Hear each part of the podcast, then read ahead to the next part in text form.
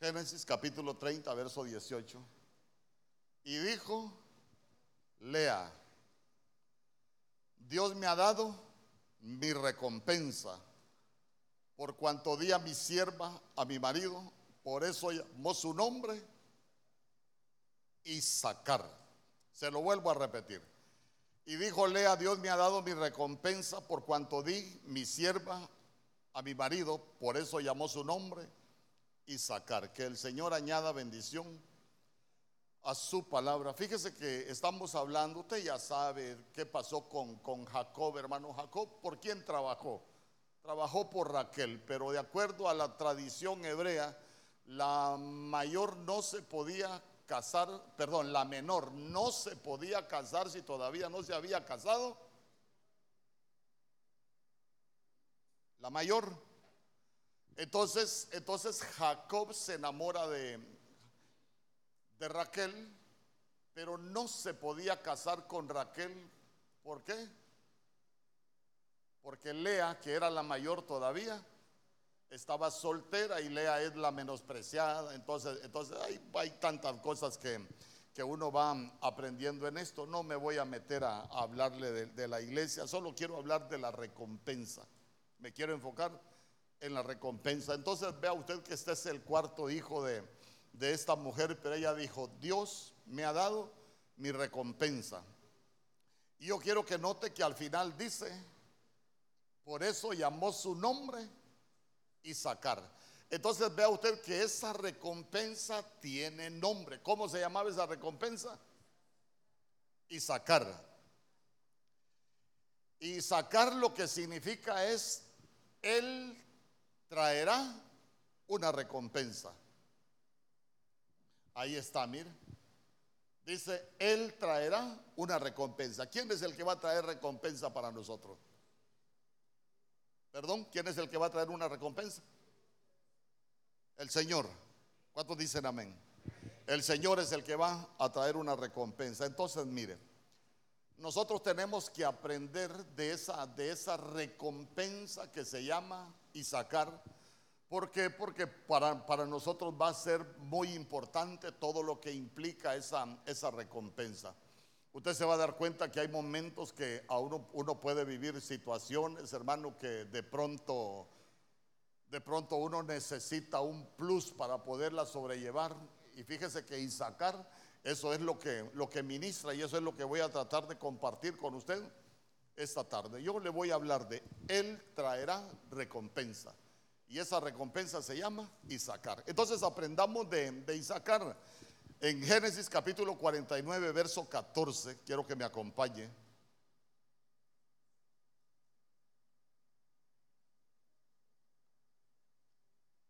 Ahí se va a dar cuenta usted qué, qué representa esa recompensa y sacar para nosotros. Y sacar y meter. No, y meter no, solo y sacar. Vaya, vamos. Y sacar es un asno fuerte. ¿En qué entró nuestro Señor a, a Jerusalén? En un pollino de asno. Pero mire lo que dice. Y sacar es un asno fuerte echado entre los apriscos. Verso 15.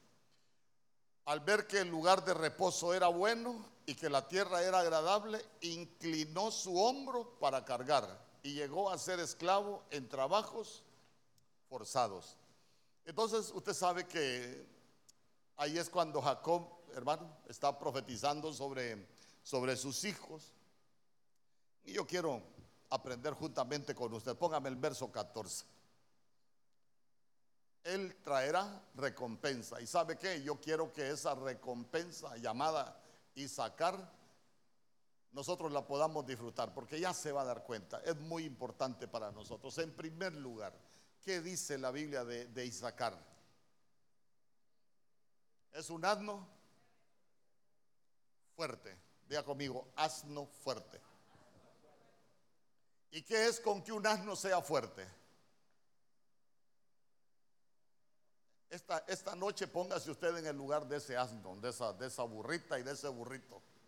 Usted es el burro mayor, pastor, yo soy el burro mayor ahorita, el mero burro.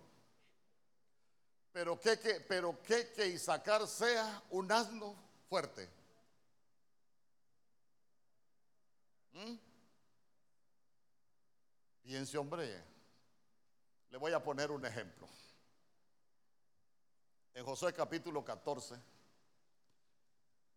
usted sabe que ya habían tomado, habían conquistado Canaán y de pronto hay un hombre que había recibido la promesa. ¿Se recuerda cómo se llamaba? ¿Ah? Caleb. Y Caleb va donde Josué y le dice, 40 años teníamos cuando recibimos la promesa. Pero como quien dice, yo todavía no la he podido conquistar, todavía no tengo nada. Pero ¿qué le dijo Caleb? Teníamos 40 años cuando, cuando recibimos la promesa. Hoy tengo 85 años.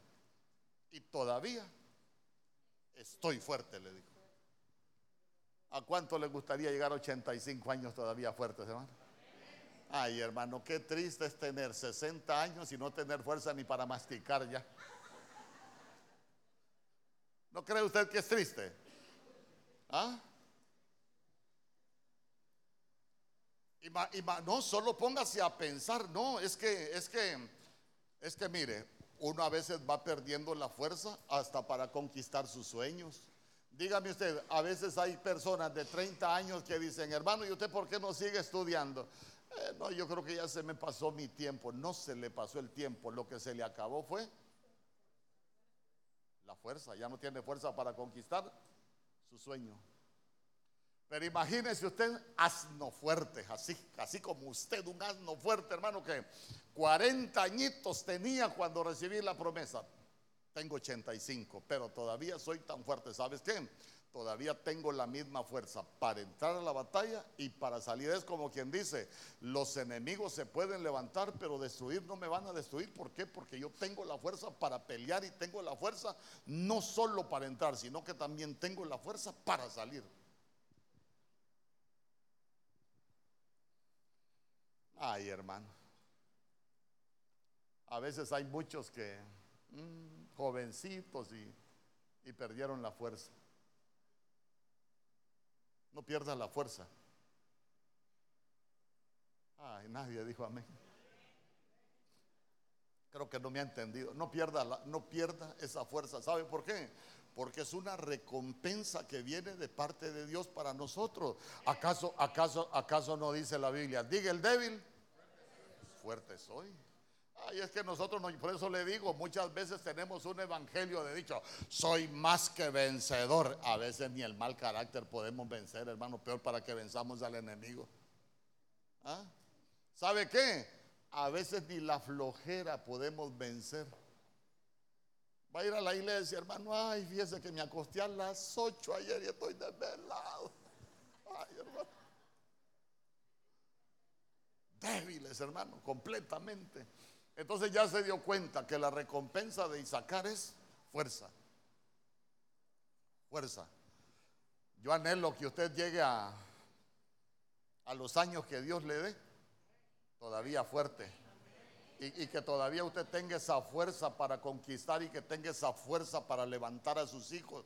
¿Sabe qué, hermano? Van a venir, pueden venir tiempos difíciles, pero qué bonito es que uno, siendo fuerte, tenga esa fuerza para levantar a sus hijos. Amén. Y esa es una recompensa que nosotros deberíamos aprovechar.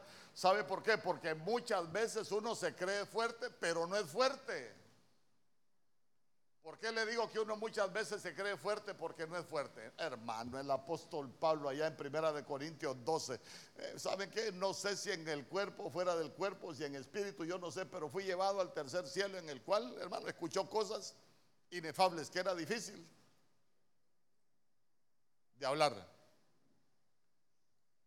¿Y qué dijo Pablo? Y pero tres veces he rogado al Señor que quite de mí este aguijón. ¿Y qué le dijo el Señor? Bástate mi gracia, porque mi poder se perfecciona en la debilidad. Entonces, ¿qué pasa? es que, es que nosotros esa fuerza no la vamos a tener por nosotros mismos, la vamos a tener porque el Señor nos la dé.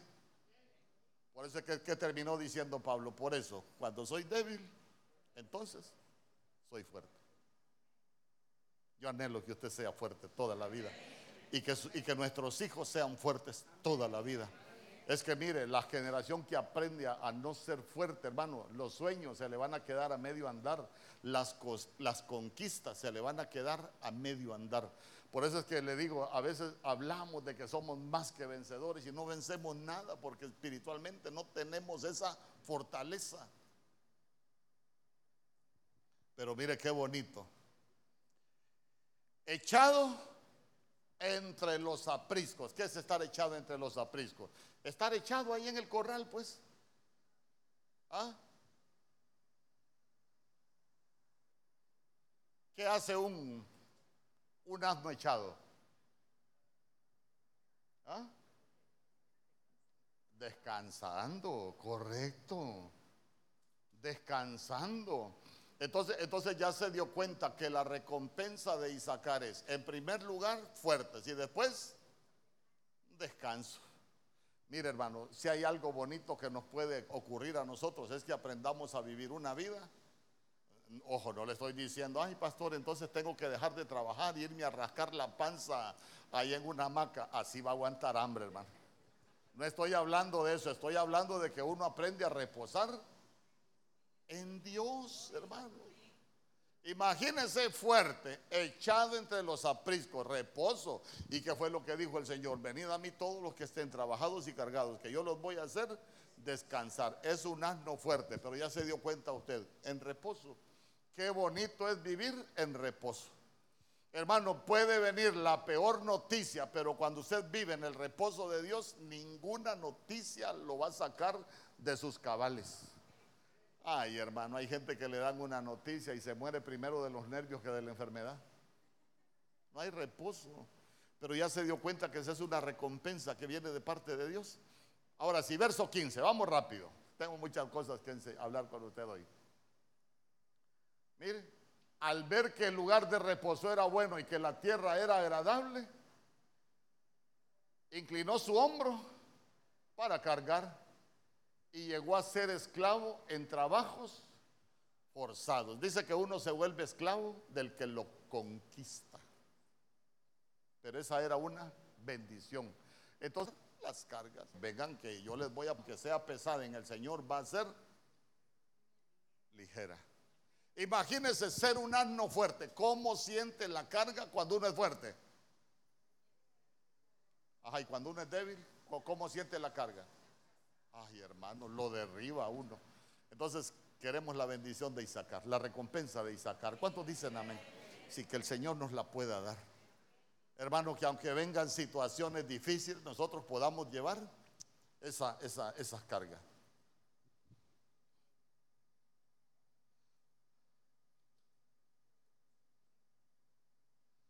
Deuteronomio capítulo 27, verso 12.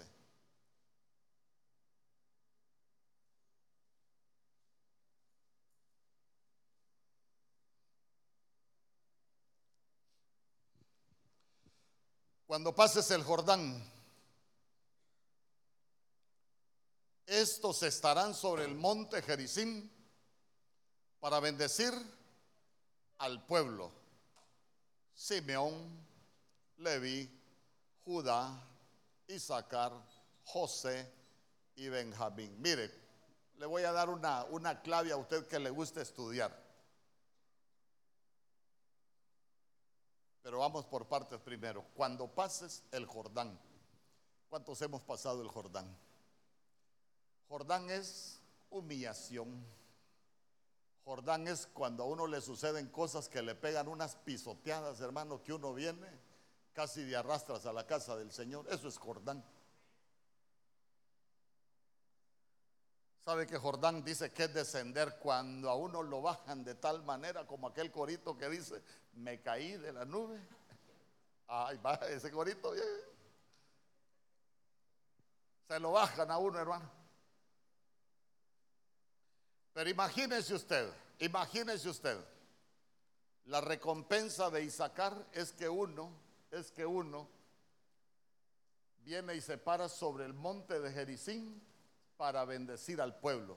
Mire, yo digo, es triste, es triste que alguien esté en, en, una congregación que sea cristiano de muchos años y que no se haya parado todavía sobre el monte Jericín para ser de bendición.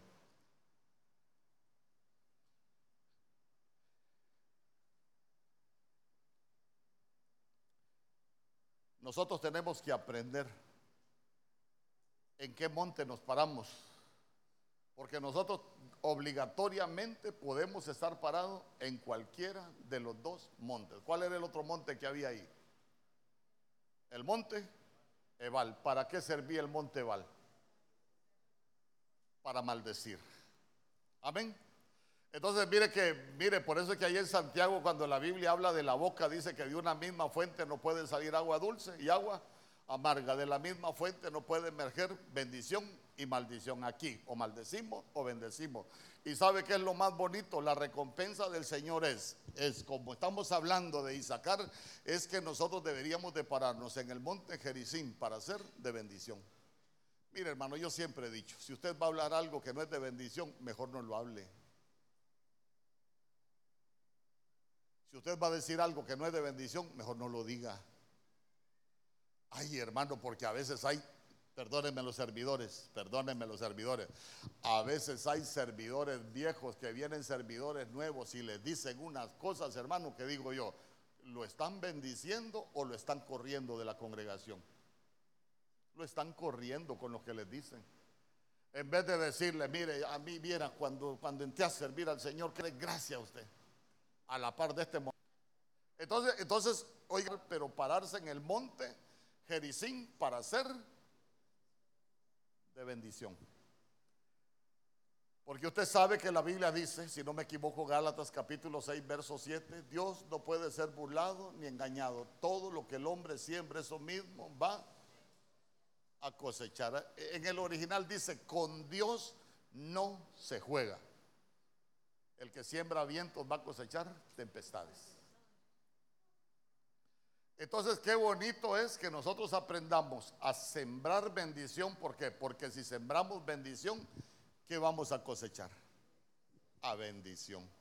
Hermano, no falla la escritura en eso. Nosotros hacemos buena siembra, vamos a tener buena cosecha. Sembramos mal, vamos a cosechar mal. Se recuerda usted que la Biblia en Eclesiastés diga, ni en lo secreto maldigas al rey. ¿Por qué? Porque un ser alado vendrá. Y, sabe que es lo más triste, que después cuando sigue hablando la Biblia, dice, y no te enojes cuando escuches al criado maldecirte, porque tú también has hablado mal de otros. Uno cosecha lo que siembra. Y qué bonito es que nosotros aprendamos a, pararnos en el monte Jericín para ser de bendición. Principio bíblico. Yo le he dicho, principio bíblico. El Señor le dijo a Abraham, bendiciendo, te bendeciré. Nadie es bendecido siendo tropiezo para otro. Nadie es bendecido maldiciendo a otro. Nadie es bendecido hablando cosas que no son correctas. Por eso es que los cristianos deberíamos de ser un pueblo diferente, hermano. Perdóneme, yo se lo digo con todo mi corazón. Nosotros deberíamos aprender a ser un pueblo diferente. Porque a la recompensa ahí está. Pero que la alcancemos, hermano, es otra cosa. Por eso le digo, ahí está disponible, pero ya se, ya se dio cuenta que qué bonito es que nosotros aprendamos a, a ser de bendición.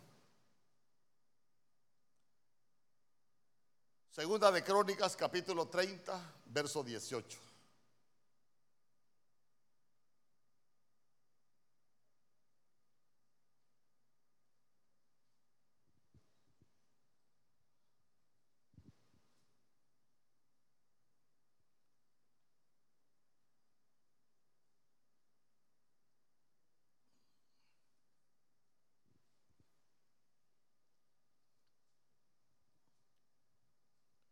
Pues una gran multitud del pueblo, es decir, muchos de Efraín y de Manasés, pero ahí va también, de Isaacar y de Zabulón, no se habían purificado, no obstante comieron la Pascua contrario a lo escrito. Empero Ezequías oró por ellos diciendo, que el buen Señor perdone. Verso 19, a todo el que prepare su corazón para buscar a Dios, el Señor, Dios de sus padres, aunque no lo haga conforme a los ritos de purificación del santuario. ¿Qué recompensa ve usted ahí de, de Isaacar? ¿Ah? ¿Qué recompensa ve usted ahí de Isaacar? Es que recuérdese, la recompensa va a venir de parte de Dios, pero, pero nosotros tenemos esa recompensa que Dios nos ha dado. Eh, ¿Qué recompensa ve usted ahí? Ahí en ese verso. ¿Mm? ¿Sabe cuál es la recompensa? que deberíamos de decirle al Señor de todo corazón. Conforme a ritos. Ay, hermano, si hay algo tremendo que nos puede ocurrir como pueblo de Dios, fíjese que fíjese que la Biblia habla muchos que dice que cuando usted los ve y cuando usted lee la Biblia dice que algunos conocieron únicamente al Dios de sus padres, pero no conocieron a Dios como su Dios. Mire hermano, nosotros tenemos que enseñarle a nuestros hijos que conozcan a Dios como su Dios. ¿Sabe, sabe cuándo les, estamos enseñando a los hijos que conozcan al Dios de los padres? Cuando usted viene, está en la alabanza, el niño se pone inquieto y para que no moleste, usted le dio el celular. Usted sigue adorando al Señor, pero el niño ya está con el celular. Entonces el niño no está conociendo al Dios de sus padres, no está conociendo a Dios como su Dios, únicamente le está trayendo usted a que conozca al Dios de sus padres. Y después los hijos, hermano, no quieren nada y uno dice, ay, el diablo, no, ni cuéntase del diablo. Nosotros no le enseñamos a conocer a Dios como su Dios. Yo a los míos siempre les digo, papi, comprame tal cosa, pídasela al Señor primero, le digo. Porque si Dios me bendice, se la puedo dar, si no, no. Así que primero pídale al Señor. No le vaya a decir, pídale a Santa Claus. Es que a veces les quiere una bicicleta. Ahí escríbale una carta a Santa Claus. no, ese, ese no responde. El único que responde es el Dios del cielo, el Padre que tenemos en el cielo. ¿Cuántos dicen amén? Entonces, mire, ¿sabe que es preparar el corazón para buscar a Dios el Señor? Hermano, preparar el corazón es como cuando usted no tiene ganas de nada y que usted dice, ni la Biblia voy a llevar porque ni fuerzas tengo para irla cargando. Lo único que tiene usted bueno para venir a la casa del Señor es, preparado el corazón. Señor, tal vez ni la boca pueda abrir, pero con el corazón te voy a alabar. Porque preparó el corazón. Esa es una recompensa. ¿Y sabe qué? No lo tiene cualquier hermano, porque, porque usted se va a dar cuenta que esas cosas solo el Señor las puede permitir en uno. Ay, mejor sigo. quiero, quiero hablar Quiero llegar más adelante con usted. Entonces, ¿cuál es la recompensa de Isaacar? Que el Señor nos prepare el corazón para que lo busquemos. ¿Sabe por qué? Porque, porque el Señor prepara el corazón. Porque el Señor dice, si ustedes me buscan de todo corazón, yo me voy a dejar encontrar. Ustedes me buscan, ustedes se preparan el corazón. Aquí no es cuestión de título, no es cuestión de gran espiritual, no es cuestión de saberse la Biblia, no. Ustedes preparan el corazón para venirme a buscar, yo me voy a dejar Ay, hermano, ¿no, crees, ¿no cree que sería hermoso cuando uno tiene un clavo de esos grandotes, disponer el corazón, preparar el corazón y decirle, Señor, yo no tengo ni fuerza, lo único que tengo es mi corazón para venirte a buscar y que tengamos esa promesa, me venís a buscar de todo corazón, me vas a encontrar.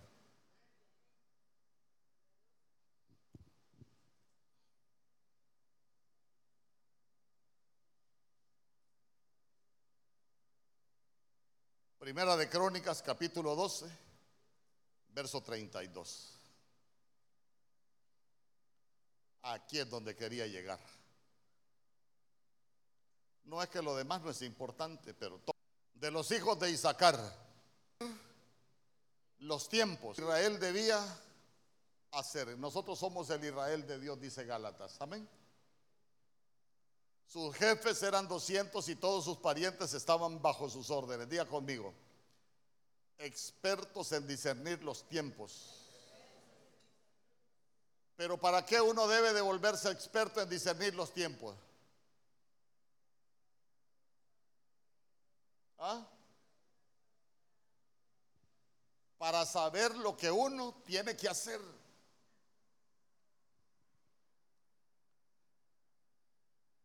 Hermano, hay gente que se vuelve experta en discernir los tiempos, pero cuando usted ve cómo se comportan, usted se da cuenta que ellos saben discernir los tiempos, pero no saben qué es lo que tienen que hacer.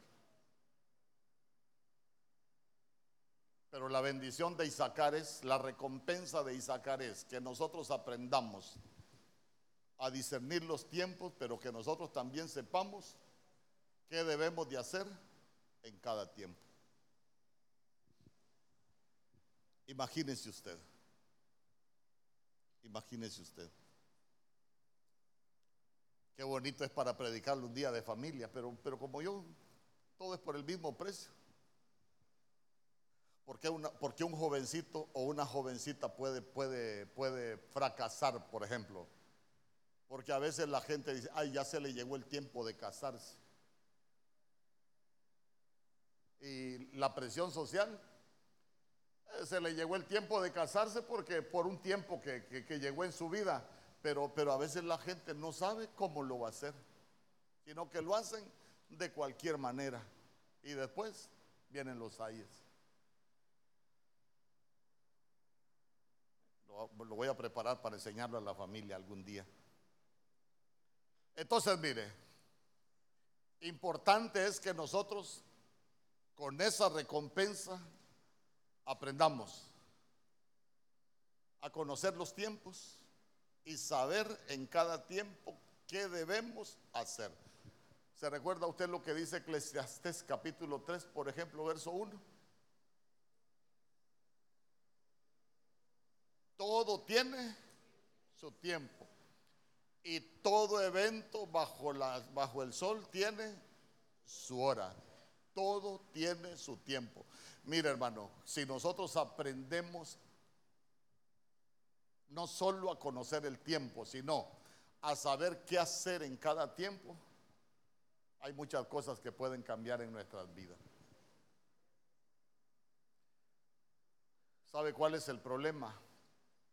Todos conocemos el tiempo que estamos viviendo, pero pocos sabemos qué debemos hacer. Y es cuando nos hundimos. Imagínense usted.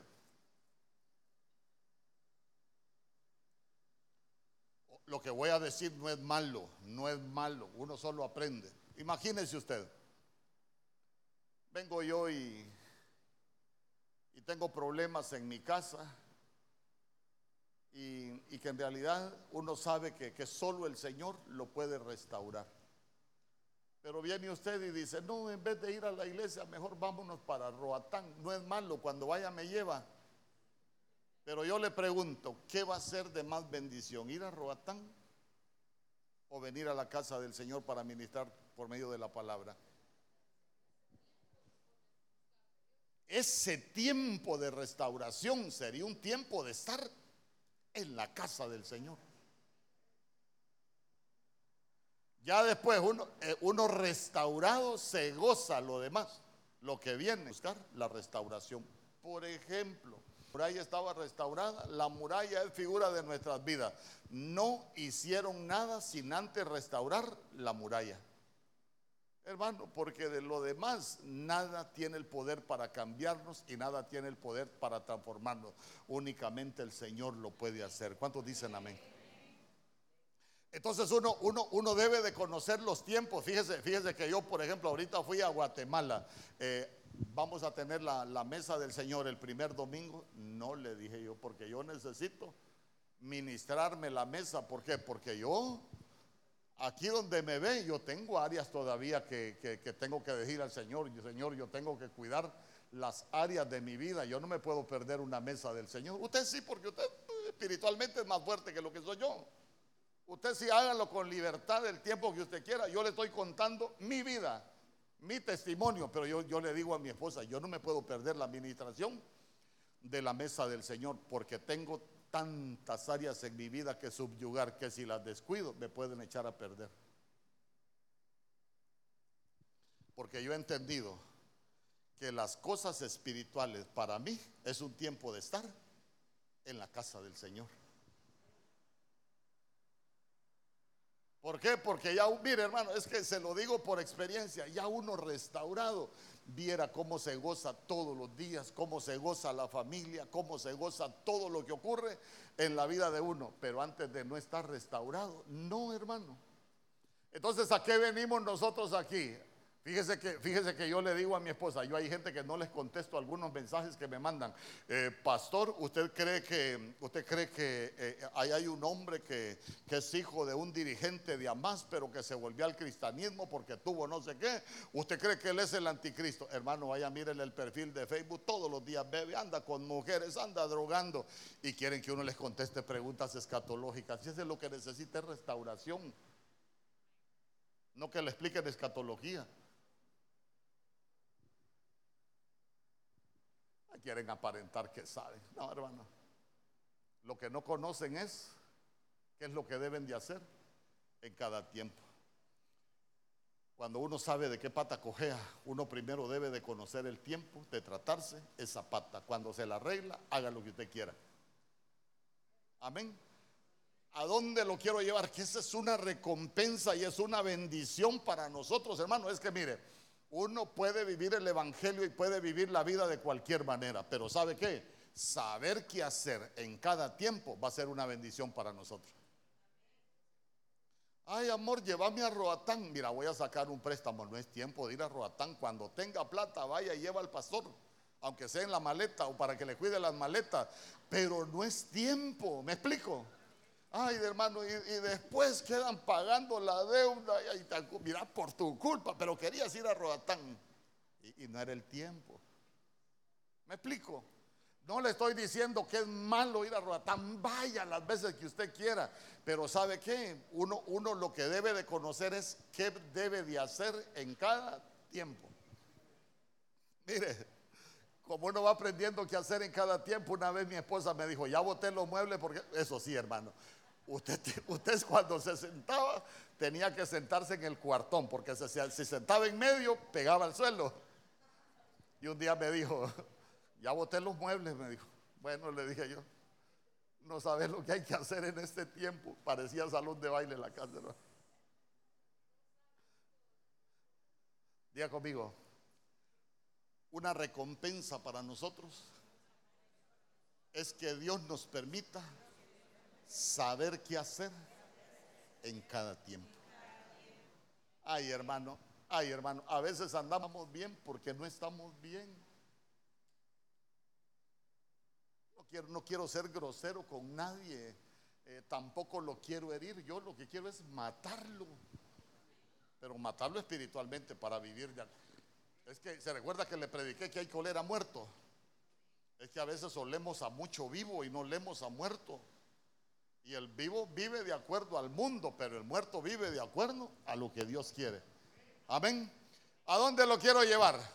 Para nosotros es una gran recompensa de parte de Dios no solo volvernos expertos en discernir los tiempos, sino saber qué debemos de hacer en cada tiempo. Hay tiempo de reír, hay tiempo de llorar. Hay tiempo de recoger piedras, pero también hay un tiempo de esparcir piedras. Hay tiempo de matar, dice, pero hay tiempo de vivir. Ah, pastor, o sea que yo puedo ir a matar a mi suegro ahorita. No, hermano, no estoy hablando de eso. O puedo ir a matar a este desgraciado. No, matar aquellas áreas que uno primero tiene que matar, porque después viene lo mejor de la vida. Dice amén conmigo. Pero, pero nosotros necesitamos tener ese conocimiento. ¿Sabe por qué? Muchas veces fracasamos como cristianos, porque muchas veces fracasamos como familia, porque no sabemos qué hacer en cada tiempo. Yo quiero que usted sepa qué hacer en cada tiempo. Mire, por ejemplo, porque a veces hay padres que se vuelven enemigos de los hijos? Porque no supieron qué hacer en el tiempo correcto. Porque, porque los hijos no es para hacerse enemigos de ellos. Pero ¿por qué suceden esas cosas aún en medio del pueblo de Dios? Porque no, no hemos aprendido qué es lo correcto que debemos hacer en cada tiempo.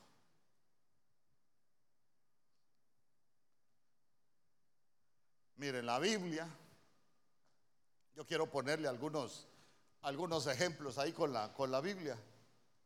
Pero ya se dio cuenta que es una recompensa que nosotros sepamos qué hacer en cada tiempo. Va a ser una gran bendición para, para nosotros. Primera de Reyes capítulo 17, verso 12.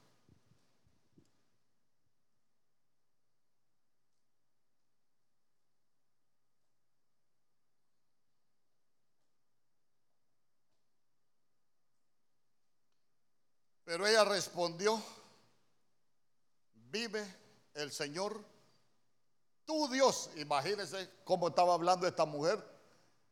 Vive el Señor, tu Dios, que no tengo pan, solo tengo un puñado de harina en la tinaja y un poco de aceite en la vasija y estoy recogiendo unos trozos de leña para entrar y prepararlo para mí y para mi hijo, para que comamos y para que muramos. Yo le pregunto, ¿conocí el tiempo que estaba viviendo? Vaya, lea, leamos. Hoy es un martes doctrinal, así relajadito. Lea, lea el verso ahí. ¿Conocí el tiempo que estaba viviendo? ¿Ah?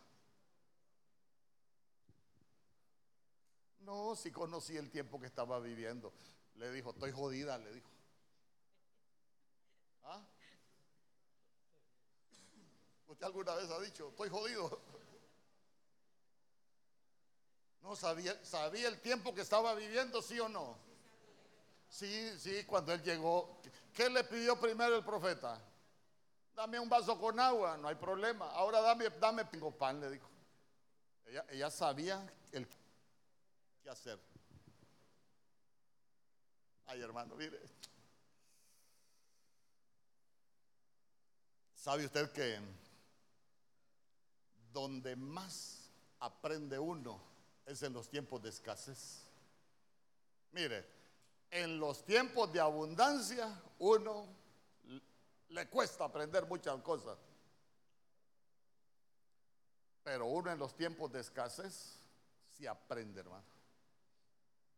Tal vez usted antes botaba los frijoles porque tenía abundancia, pero en el tiempo de escasez, no mi amor, mire, en la mañana los frijoles y en la tarde la sopa. Ya no se come la sopa y los frijoles juntos. Aprende uno. Pero dígame usted, ¿sabía qué hacer ella? No sabía qué hacer. ¿Por qué? Porque dijo, eh, solo tengo un puñado de harina. A ver, ¿qué es la harina? Vaya, veámoslo espiritualmente, ¿qué es la harina? ¿Qué es la palabra? Vaya. Trigo. ¿Y de dónde sale la harina? Molido. Entonces, ¿qué es la harina? Tenía buena palabra, tenía buena enseñanza. Hermanos, son de aquellos que se saben la Biblia, tienen harina.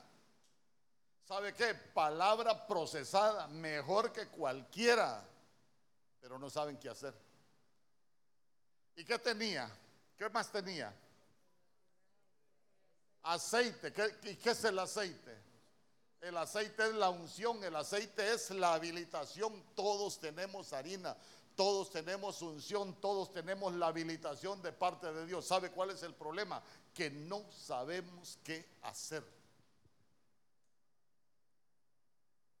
Pero la recompensa de Isaacar es que usted se pueda dar cuenta que aún con lo poco Dios puede hacer mucho ya se dio cuenta que ella estaba haciendo nombre. Yo, para de dónde te voy a dar pan si yo lo que tengo es este poco de harina, este poco de aceite. Me voy a hacer un pan para mí, para mi hijo. Vamos a cocinarlo y, nos vamos a morir.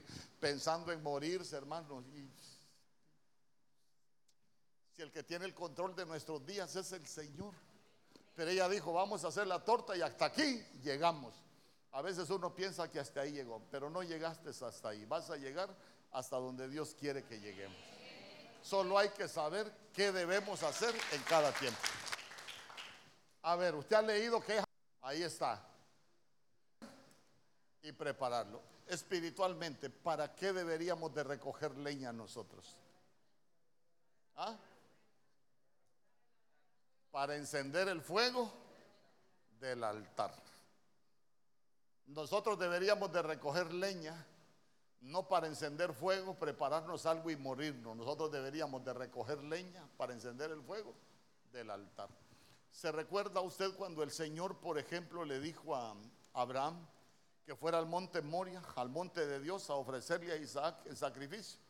Papá, tenemos la leña y el fuego. ¿Dónde está el cordero o el carnero?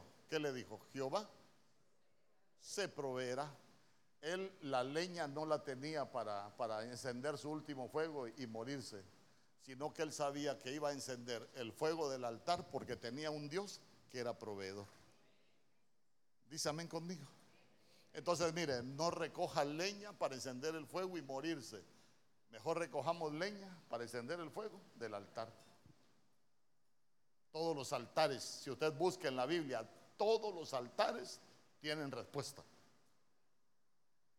No hay altar sin respuesta.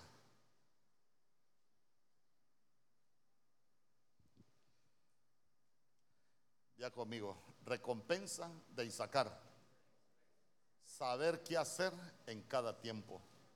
Hermano, cuando uno no sabe qué hacer en cada tiempo, uno va a cometer errores que le van a costar grave.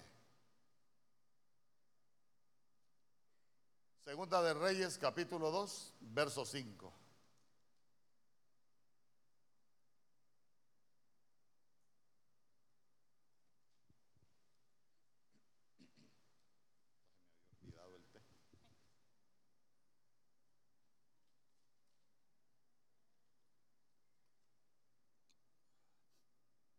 Y se acercaron a Eliseo los hijos de los profetas que estaban en medio de Jericó y le dijeron, ¿sabes que Jehová te quitará hoy a tu Señor de sobre ti? ¿Y qué respondió? Sí, lo sé, cállense. Mire qué bonito. Si a usted le dicen, va a venir el Señor y se va a llevar, a Elías, ¿qué hubiera hecho usted? Yo aunque sea del pelo me agarro de Elías, pero no me quedo. ¿ah? ¿Y qué dijo él? Sí sé, dijo. Sí sé, pero ¿saben qué? Cállense. ¿Sabe quiénes son esos? Aquellos que no han aprendido a qué hacer en cada tiempo y saben que le pueden suceder cosas muy terribles, pero aún así no las hacen. Porque si a mí me dicen, mañana viene el Señor, ay, ahorita me voy a poner de rodillas para arrepentirme de todas las que pueda deber, hermano. Pero él qué hizo? Sí se dijo. Mire, En este tiempo hay un montón allá afuera que andan perdidos en vicios, que andan haciendo un montón de cosas, alejados de la comunión con Dios.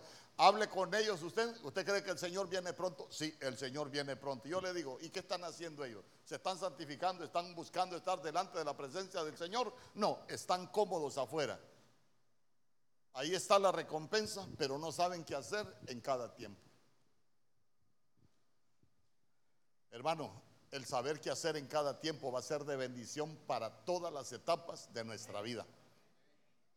Segunda de Samuel capítulo 19, verso 33. Voy a ir rápido, 50 minutos ya, si no me equivoco. Verso 33. Mire lo que dice la Biblia.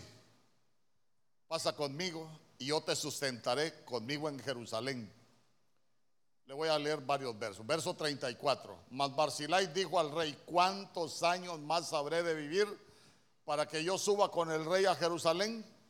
Verso 35. De edad de 80 años hoy este día podré distinguir entre lo que es agradable y lo que no lo es. Mire qué pregunta. ¿Tomará gusto ahora tu siervo en lo que coma o beba? ¿Oiré más la voz de los cantores y de las cantoras? ¿Para qué pues ha de ser tu siervo una carga para mi señor? El rey. ¿Qué estaba diciendo Barzilai? ¿Mm?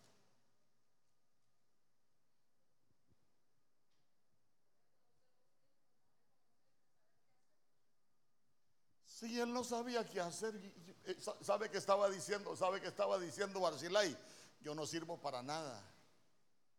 Ya, ya, se dio cuenta lo último que él dijo. ¿Para qué pues ha de ser tu siervo una carga para mí, Señor? El rey. ¿Sabe que, sabe, que, ¿Sabe que estaba diciendo él? Yo si voy a la iglesia voy a hacer una carga nada más. Si voy allá a la casa del Señor solo voy a hacer una carga. Y, vea usted todo lo que él dijo. ¿Sabe qué? Él se sentía que, hermano, que, que como quien dice, no sirvo para nada.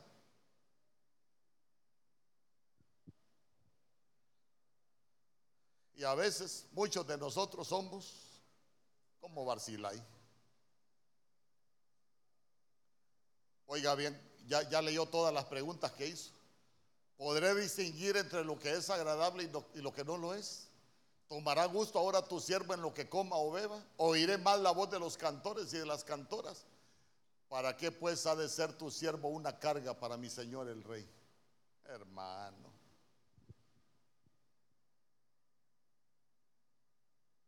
Usted es útil en el reino. Usted sirve en el reino. Pero usted tiene que saber qué hacer en el reino. Sabe que Barcilai lo que significa es corazón de hierro.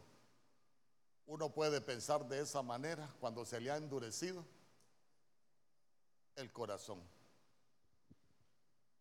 ¿Para qué voy a servir así como estoy? Pero la gente lo que tiene dureza está más cómoda afuera que adentro.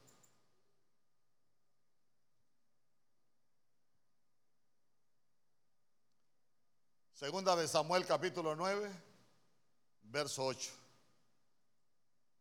Él traerá recompensa. Esta es la recompensa de Isaacar.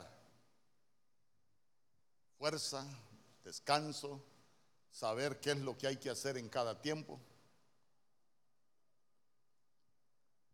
Hermano, ¿usted no cree que es una gran bendición que nosotros aprendamos a saber qué hacer en cada tiempo?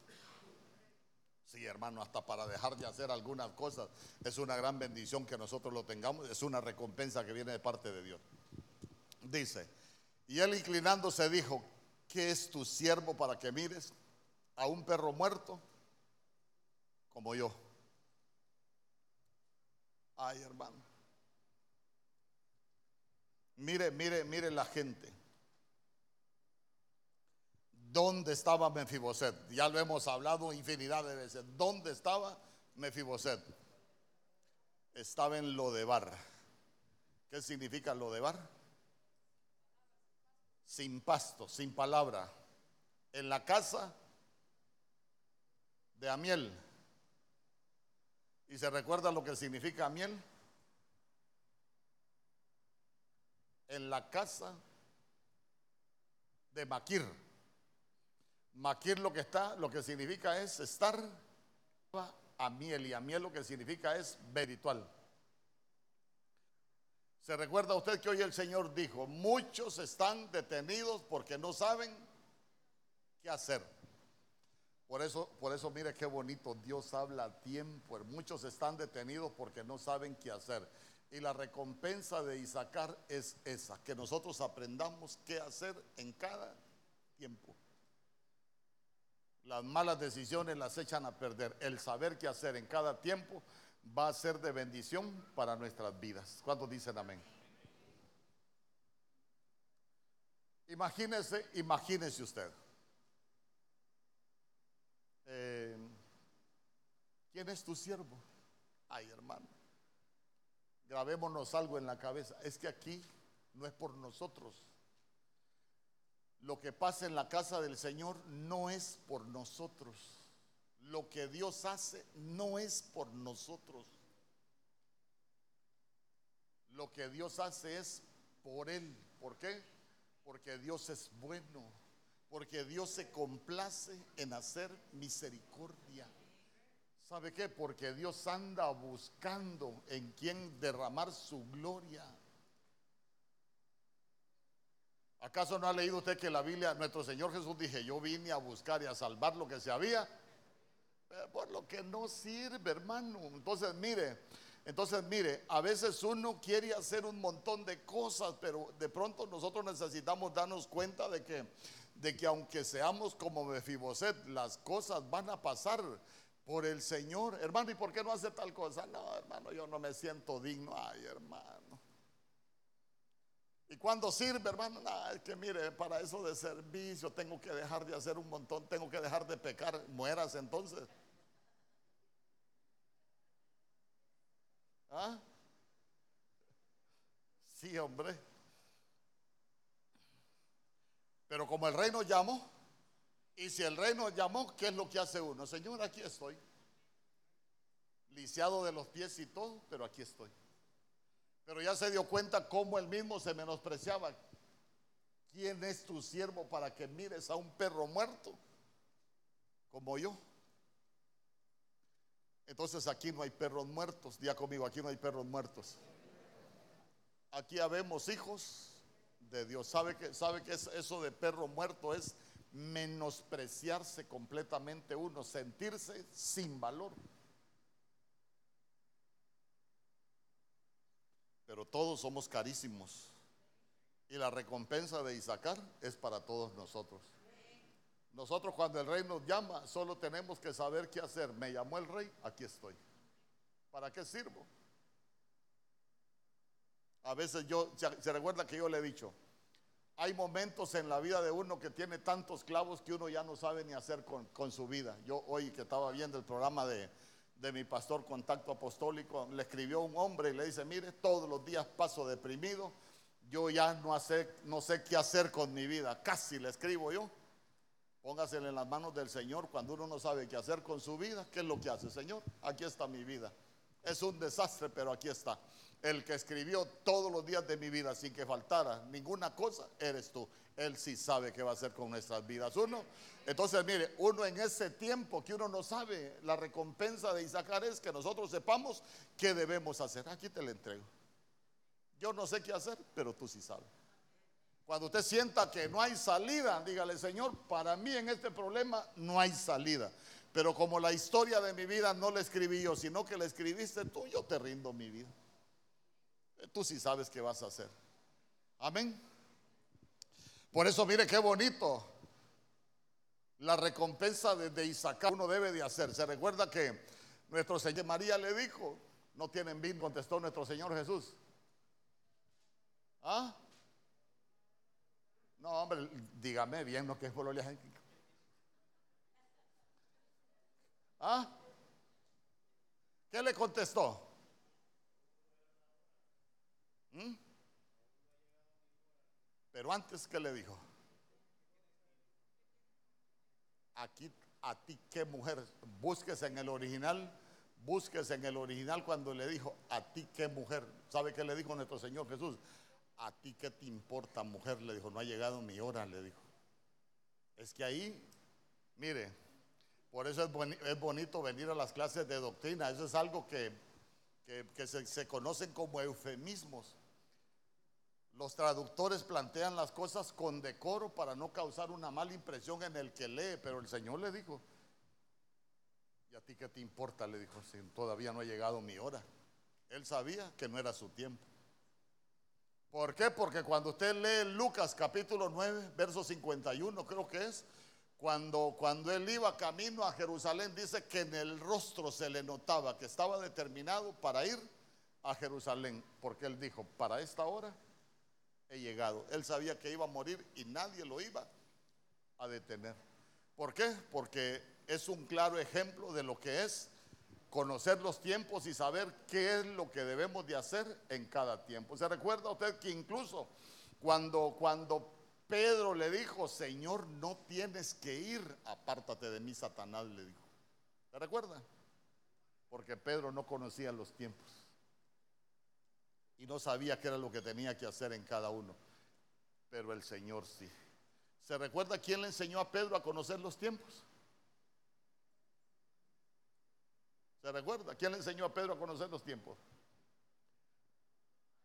Ay, Pedro, Satanás os ha pedido para zarandearlo. ¿Le dijo el Señor que lo iba a librar? No. Pero yo he rogado al Padre para que tu fe no falte, le dijo. Y una vez que tú vuelvas, cuando ya vengas, que te peguen esa zarandeada, que aprendas a cómo hacer las cosas, vas a fortalecer a los demás. para eso lo iban a zarandear. Porque le iban a enseñar a conocer los tiempos. Por eso usted se va a dar cuenta que cuando aparece don Pedro allá en el libro de Hechos, en el pórtico de Salomón, cuando apareció el, paralítico, no tengo plata ni oro, le dijo, pero lo que tengo te doy. Ya conocía el tiempo para hacer las cosas. ¿Cuántos dicen amén? La recompensa de Isaacar. Que la recompensa de Isaacar sea sobre tu vida, sobre mi vida. Que seamos esos asnos fuertes que vamos a reposar en el redil, venga lo que venga. ¿Por qué? Porque nosotros vamos a vivir en el reposo de Dios. No solo vamos a conocer los tiempos, vamos a saber qué hacer en cada tiempo. El día que temo, en ti confío. Pero que sea cierto, uno sabe que vino el tiempo del temor. Pero en el día que viene el tiempo del temor, en ti confío y nada me mueve de ahí. Porque este es el tiempo de confiar. Ahí es un tiempo de confiar. Ahí hay un tiempo de creer. Mire, uno necesita llegar a saber cuándo es el tiempo de creer. Hermano, ¿sabe cuándo es el tiempo de creer? Cuando humanamente ya no se puede hacer nada. Cuando uno ve para todos lados y uno no ve nada. Entonces llega el tiempo de creer.